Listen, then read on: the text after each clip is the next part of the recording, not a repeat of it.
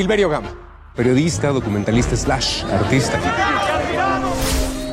Um famoso jornalista e documentarista regressa ao México. Vai ser homenageado pelo trabalho que realizou enquanto viveu nos Estados Unidos. É impossível dissociar o percurso do protagonista de Bardo, falsa crónica de umas quantas verdades, da vida do cineasta Alejandro González Iñárritu, que há vários anos deixou o México para seguir o sonho de fazer cinema em Hollywood. Mas Bardo não é um filme que conta a história do cineasta. É um viagem emocional, não, não tem nada de autobiográfico. É uma viagem emocional, não tem nada de autobiográfica.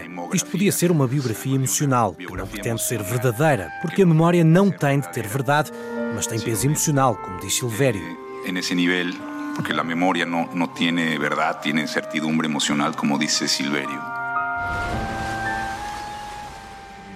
Silverio. Silverio. Silverio. Ya levántate, Silverio.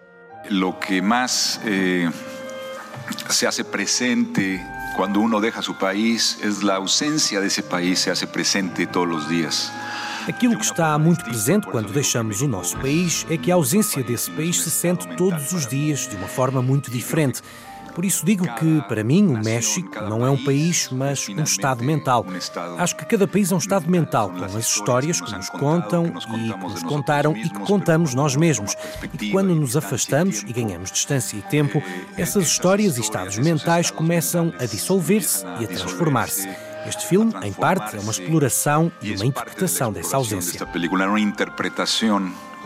De, de, de, de, essa ausência. Este é um filme sobre a ausência de Inharrito no México, desde Amor Cão. Há 22 anos que o cineasta não filmava no país onde cresceu. Esteticamente ambicioso, assumidamente emocional, bardo, falsa crónica de umas quantas verdades, é um objeto difícil de classificar num género.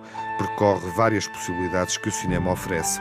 Depois desta incursão, tão pessoal quanto imaginada, Alejandro González Iñárritu assume que filmar a realidade já não faz qualquer sentido. Cada vez me interessa menos. Cada vez me interessa menos a realidade no cinema, porque acho que o cinema é o instrumento mais poderoso para sonhar. Para para sonhar. O cinema muito livre de Alejandro González Iñárritu é também um objeto pessoal, ao mesmo tempo surreal, uma viagem que convoca o espectador para a dimensão mais primária da imaginação. O filme estreia esta semana nos cinemas, um mês antes de ficar disponível na plataforma doméstica Netflix.